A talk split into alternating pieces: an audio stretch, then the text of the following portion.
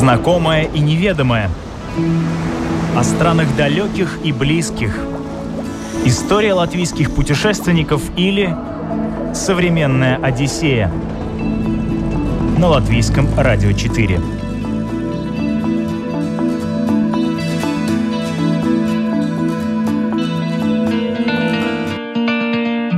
Здравствуйте, друзья! Это программа «Современная Одиссея» для тех, кто любит путешествовать. Меня зовут Елена Вихрова.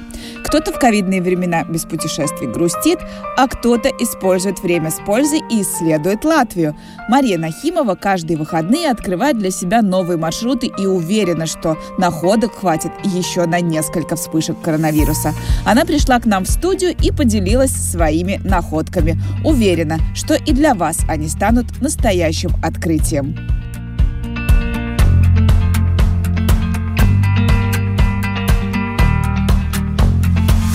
Например, Доломитовые скалы. Оказывается, в нашей стране не одно и не два места, куда можно отправиться, чтобы посмотреть на эти впечатляющие объекты природы. Мария – настоящий знаток.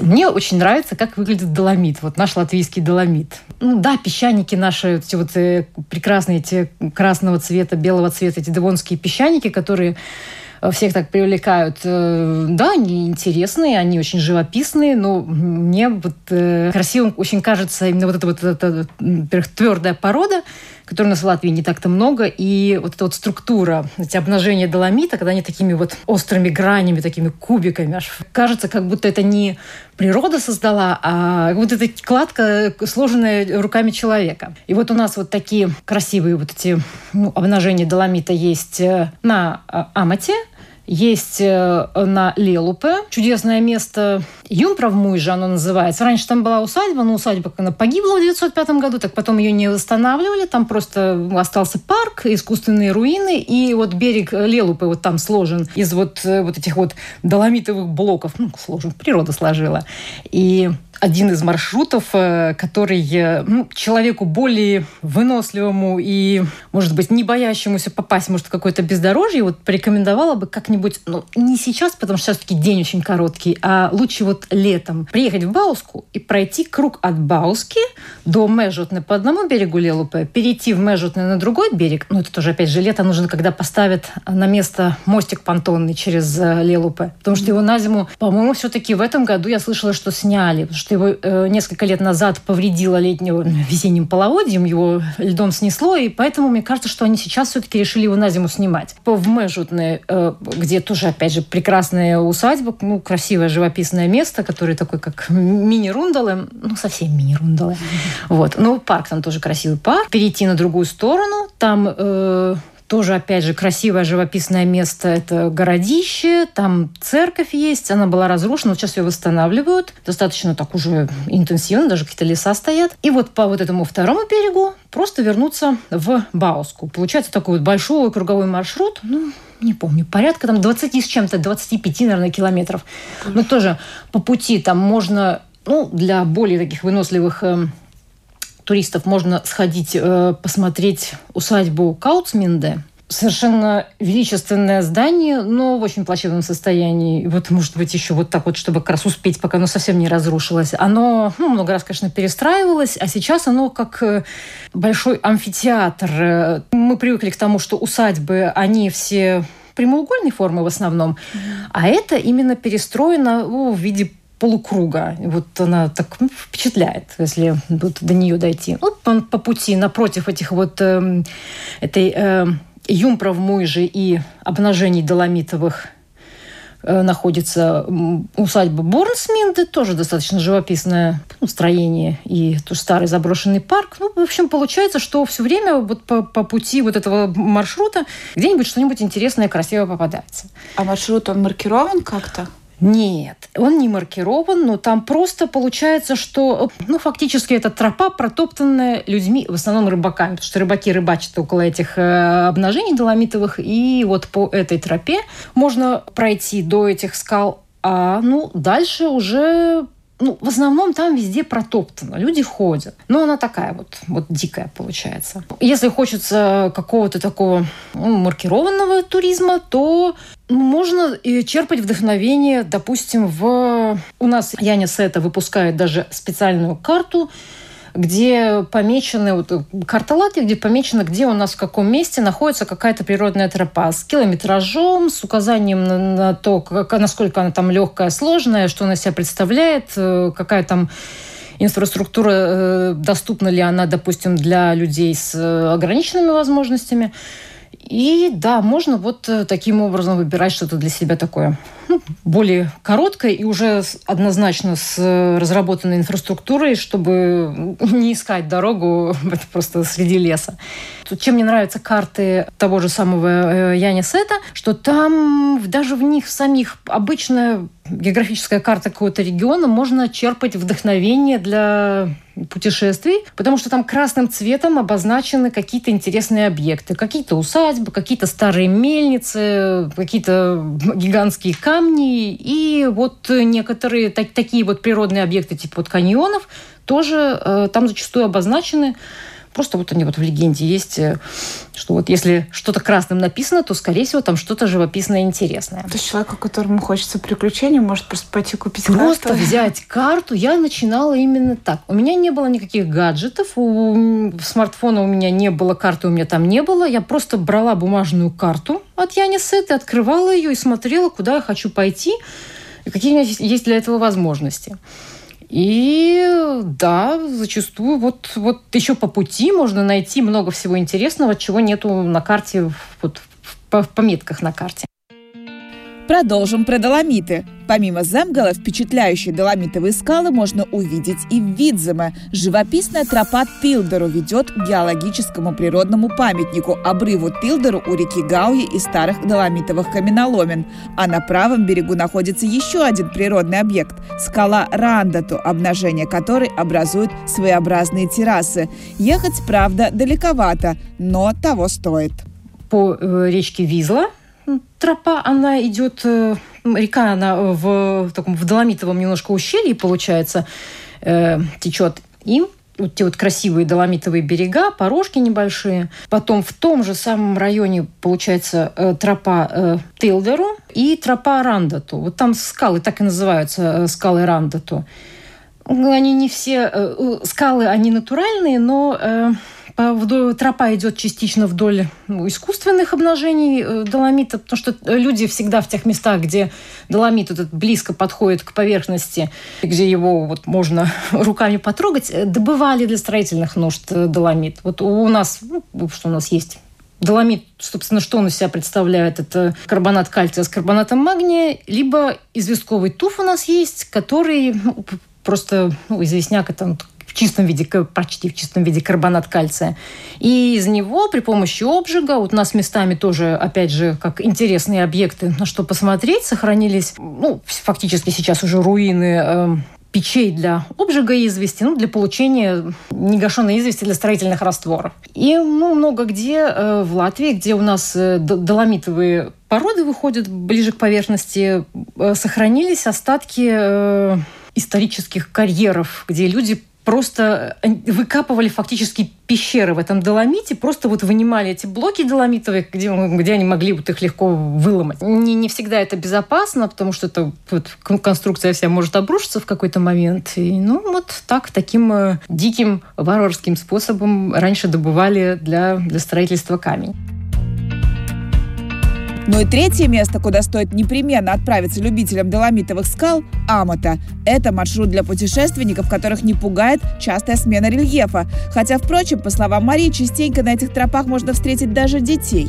Эту дорогу называют геологической тропой. Здесь можно увидеть песчаниковые доломитовые обнажения, которые перелистывают страницы истории Земли на 400 миллионов лет назад, когда несомые текущими севера на восток реками песчинки осели в море, уплотнились и цементировались. Кстати, кстати, именно этот маршрут Мария рекомендует для коротких декабрьских дней. Так, участок Аматы от э, Мелтури, дорога, которая идет э, через э, Сигулду, через поворот на Цесис, вот на ней буквально даже можно с дороги видеть когда э, дорога пересекает Амату, внизу парковочка, можно там оставить машину. И про хорошо протоптанной тропе, которая есть на картах, э, даже вот если взять, допустим, скачать телефон приложение Maps.me, вот там эта тропа тоже есть. В общем, можно сказать, что официальная тропа. Официальная тропа, она идет немножко так поверху по лесу, ты идешь над рекой, где-то там метров 15 внизу под тобой вдалеке через деревья плещется вода. Да, красиво погулять, но чтобы увидеть самое интересное, нужно спуститься пониже и идти по немаркированной, но хорошо протоптанной людьми тропе вот поближе к воде.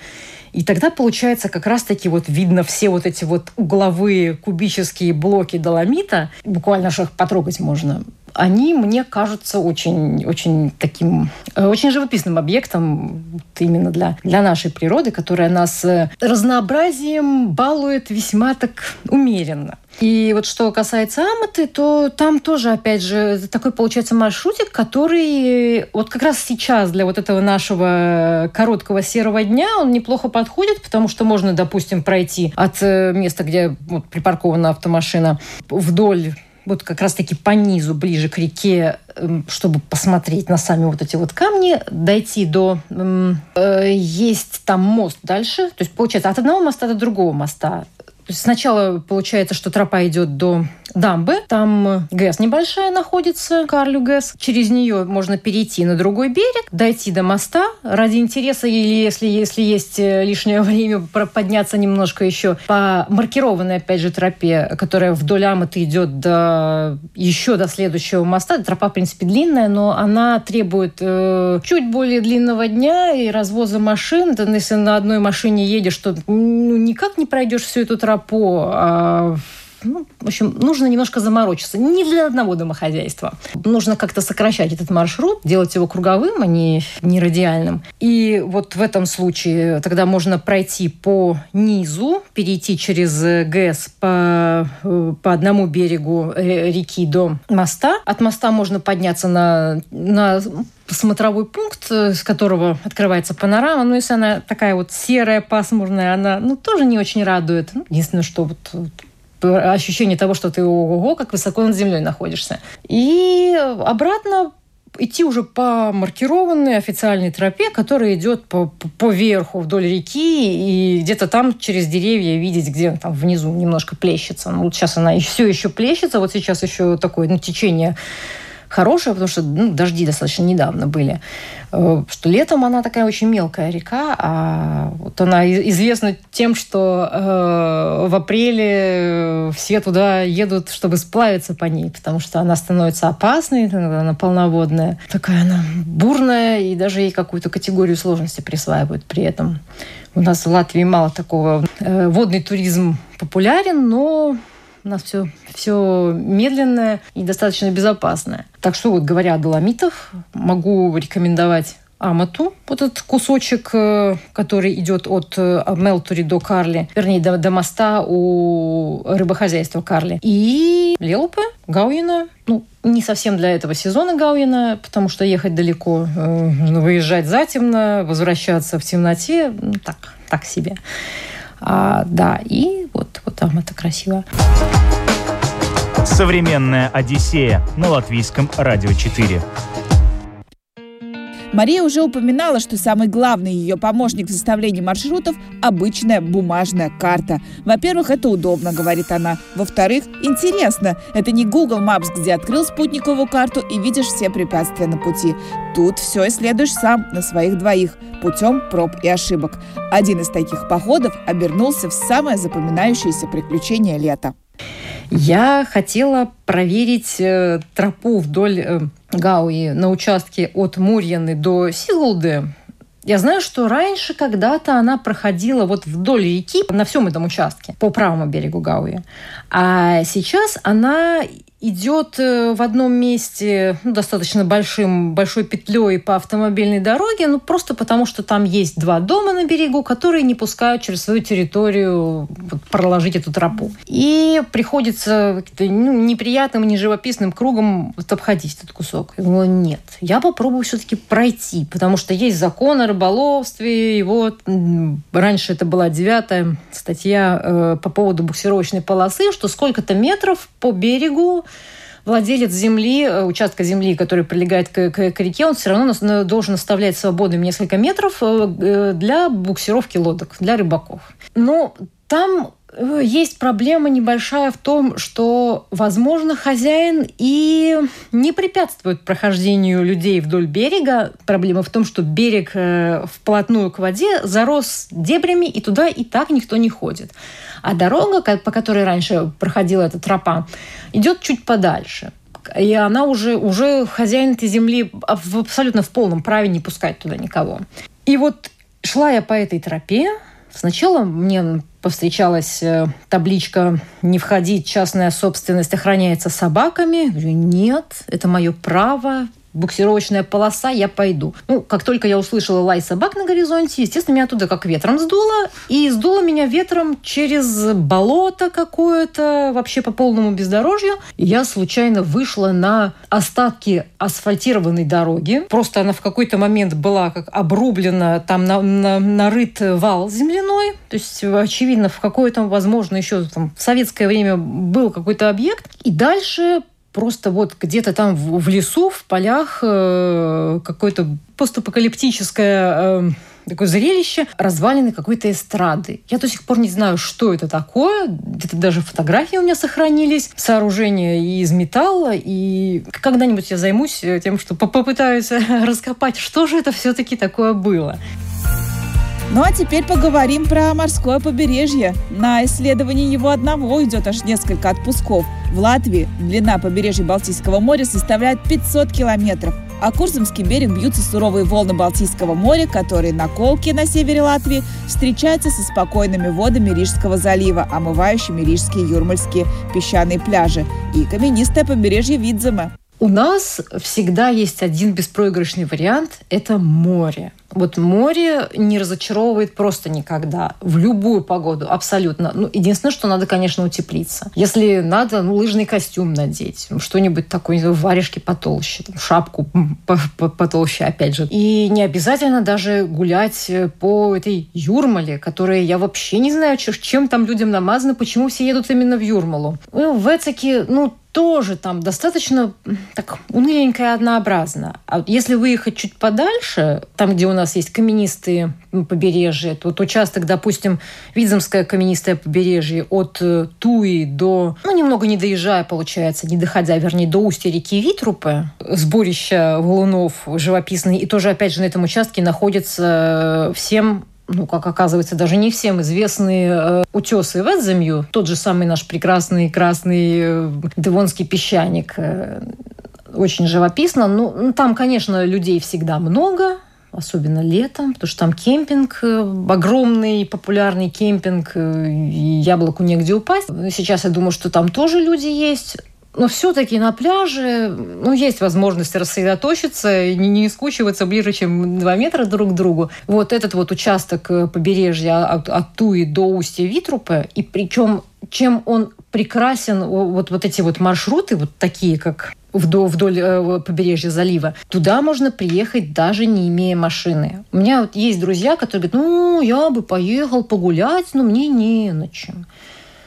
Ну, это не, не отговорка, потому что э, вот здесь, в ту сторону э, этого побережья залива, ходит автобус Айнышский, либо автобус э, э, Рига Салат с гривом, мне кажется, там Лимба же. Есть всякие ну, разные маршруты. Да.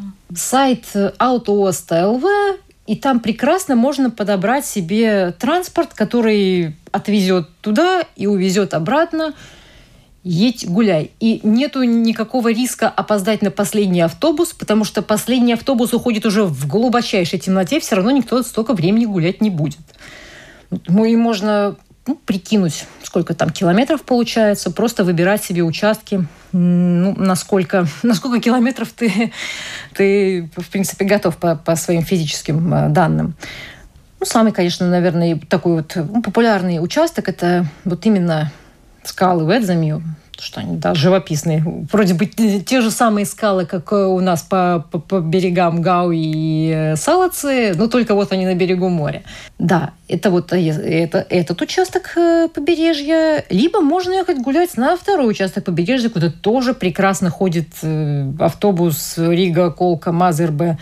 И там еще проще с, с, добраться до куда-нибудь на автобусе, э, потому что там автобус просто всю дорогу вплотную к побережью идет. Если к Ведзамию э, скалам нужно пройти какой-то кусочек еще по дороге, по грунтовке, потому что там шоссе именно на этом участке не вплотную подходит к, к морю, то вот, вот это Курзамское побережье залива, ну, вот буквально вот всю дорогу автобус идет вот, вот, фактически вдоль моря. И ну, как раз-таки вот получается между э, Роей и Мерсероксом Калтене э, тоже побережье, где э, обилие тех э, валунов огромных, которые ледник когда-то принес. Очень красиво, живописно, умиротворяюще. Современная Одиссея на латвийском радио 4. Когда-то на территории Латвии, тогда еще части средневековой Ливонии, высилось более полутора сотен каменных замков, принадлежащих Ливонскому ордену, Рижскому архиепископу, подчиненным ему епископам, Домскому капитулу или их вассалам. История местных замков отчитывается с середины XII века, но небольшое количество было построено уже в XIV. Однако многочисленные войны, как в средние века, так и в новейшие времена, привели к тому, что до наших времен дошли очень немногие из средневековых твердынь, поговорим о наиболее интересных из них. Самые красивые у нас это те, которые, ну, на мой вкус, опять же, те, которые сохранились еще с э, древних времен, которые были построены во времена Ливонского ордена. Конечно, многие из, из тех замков давно прекратили свое существование еще во время Ливонской войны, остались только в виде каких-то руин. Где-то эти руины больше, где-то они меньше, где-то их вообще почти не осталось. Например, в Кандове тоже только остался, вот можно догадываться, тут был периметр стен и вот одна башенка. И все. Ну, понятное дело, что если э, замок разрушился, и он больше никому не нужен, и, и восстанавливать его никто не собирается, его просто разобрали на строительный материал. И так с, с почти со всеми замками было, которые не стали восстанавливать, от них почти ничего не осталось. Ну, местами э, остались э, руины по, таки, побольше, поживописнее. Это Вайскроукле, не в самом Айскроукле, фактически это получается на берегу Даугавы между Айскроукле и Скривери. Тоже прекрасный совершенно э, вариант для прогулки, хотя все-таки немножко больше он подходит для велопрогулки, ну, большой участок расстояния, который ну, удобнее преодолевать на велосипеде, но и пешком там тоже можно его пройти. И вот эти э, руины Айскрюгельского замка, их даже видно, там даже прям два этажа стен осталось. Тоже живописные, красивые очень руины в Лудзе. Очень э, в, в неплохом состоянии руины в Рауне. Рауну вообще рекомендую, потому что там помимо руин замка Лимонского ордена есть и пещера из песчаника, и опять же плачущий утес Раунский. После того, как затопили э, знаменитый Стабуракс на Даугаве, вот единственный у нас э, такой плачущий утес – где вода сочится из, через известковый туф и стекает по мху, и действительно очень красивое зрелище. Вот он остался рядом с э, городом Рауна, и вот стоит туда съездить. Баусский замок, он э, фактически восстановлен, он наполовину восстановлен. Половина замка оставлена в руинах, как, как она была, и половина восстановлена в его первоначальном облике по рисункам историческим. Получается, что если приехать в Баусский замок, можно увидеть одновременно все. И вот как, как, он, как он выглядел до недавнего времени, и как он выглядел плюс-минус тогда, когда он был построен. А если хочется увидеть замки в совсем вот в таком хорошем состоянии, просто потому что их э, либо недоразрушили, либо сразу восстановили, и потом поддерживали в э, действующем состоянии, это вот э, этот Уилл Страупе, Мастраупе в том же самом городе, где сейчас Страупская школа, он тоже э, начинал строиться в то же самое время. Ну, конечно, перестраивался неоднократно. Ну, как, как все замки времен Ливонского ордена, которые дожили до наших дней, они все, конечно, многократно перестраивались. Но, тем не менее, они все равно сохранили свою атмосферу. Так там два замка? Э, там два замка, да. Ну, один просто сейчас в нем школа. И он не, не, он не, не настолько впечатляет э, и не настолько поражает воображение, как вот этот э, замок Леостраупа, где вот была именно нарко, наркологическая клиника. Потом из таких же вот э, красивых, живописных, сохранившихся с давних времен замков, это э, Яунпилс. Э, внутрь, во дворик зайти, вот прям можно в фантазиях перенестись в, в тоже в, э, в давние времена. Дундага совершенно потрясающая тоже атмосфера в, вот, во внутреннем дворе этого замка. Снаружи, со стороны э, озера, не водохранилища, ну, выглядит ну, какое-то такое просто прямоугольное здание. Но вот заходишь внутрь, и тоже прям вот фантазия тебя уносит куда-то в какие-то э, если не древние времена, то по крайней мере, в какое-нибудь кино. Э, еще у нас вот э, Эдольский замок. Э, я помню во времена моего детства, как он выглядел, но он просто лежал в руинах тоже, опять же. Было видно, что он, не, он использовался еще до начала прошлого века, но потом он как-то пришел в упадок, и вот э, потом его купили, наверное. Но, во всяком случае, он сейчас восстановлен, он частная собственность, но, тем не менее, туда пускают за небольшую денежку туда можно зайти, войти на экскурсию, подняться на смотровую площадку в башне. Он тоже очень красивый. Гостиница, по-моему. Гостиница там сейчас, да. Но в то же время туда, как, как в музей, ну, до недавнего времени точно пускали. Мария не просто путешествует по Латвии. Каждая ее поездка – это еще и социально ответственное мероприятие. Она не только ходит по маршрутам, а заодно мусор собирает – это сегодня очень модное движение, основу которому положил швед Эрик Альстрём в 2016 году. Однажды он вернулся в Стокгольм с горнолыжного курорта и понял, что столица полна разбросанного мусора. Так как Альстрём любил джогинг, то есть легкие пробежки, он придумал во время тренировок брать с собой мусорный пакет и собирать по пути бутылки, банки, окуртки, обертки и прочий мусор. Назвал он это занятие плогинг от шведского глагола плокап – собирать, забирать и джогинг – бег трусцой. Мария занимается плогингом только пешком. Сейчас в последнее время я увлеклась, можно сказать, увлеклась э, тем, что в других странах называют плогинг. Это, ну, обычно у них плогинг это этим занимаются бегуны.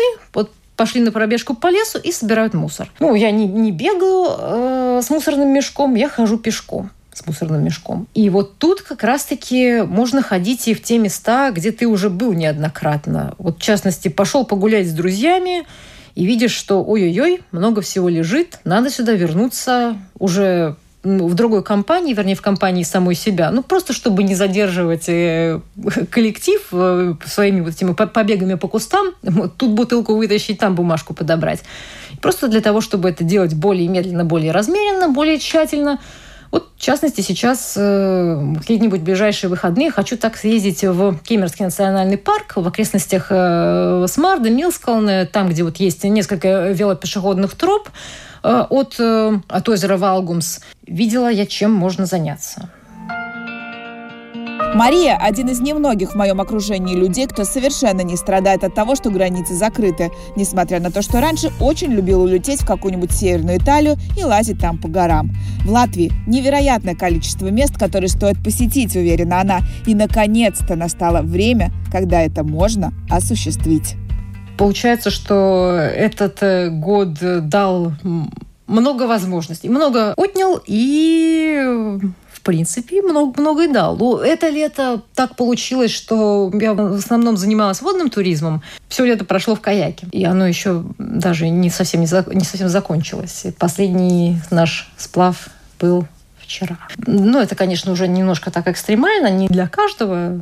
нужно очень не бояться воды, холода и вообще не бояться, потому что ну, сейчас уже такие э, условия. Вода довольно высокая. Пока что еще высокая, пока морозы не начались, и дожди были еще достаточно недавно. Но если бы не каяк, то я бы все равно не успела посмотреть все, что я хочу посмотреть в Латвии. У нас в Латвии очень много э, усадеб старинных, которые в большей или меньшей степени пострадали в 1905 году, потом они какие-то пострадали и, и позже серьезно от их э, неправильного применения уже более поздние периоды. Э, и э, сейчас тоже много что приходит в упадок, разрушается, потому что не хватает средств у хозяев э, этой недвижимости поддерживать их в, в хорошем состоянии. И хочется много что увидеть, пока оно не превратилось совсем в руины. Ну, опять же, у того же самого Яня, Яня Сета есть э, карта отдельная усадьбы и замки в Латвии. Тоже можно открыть и посмотреть. Ну, там нет точных координат. Есть, не, не у всех э, усадеб и замков есть координаты.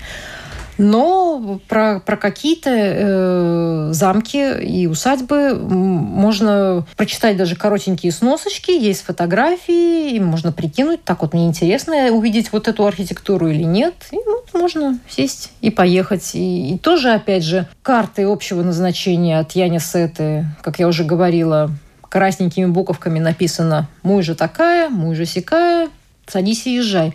Я обычно это планирую как э, какой-то такой круговой автомаршрут, э, чтобы можно было не, не ради чего-то одного ехать, а переезжать с места на место, посмотреть несколько объектов.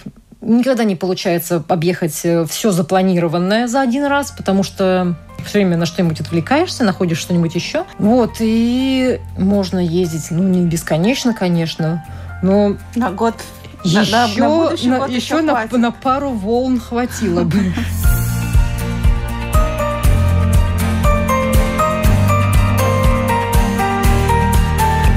Хотите путешествовать даже в это непростое время? Подписывайтесь на нас в подкастах Spotify, Google и Apple Podcasts. Это была «Современная Одиссея». Я, Елена Вихрова, прощаюсь с вами до новых встреч. Пока.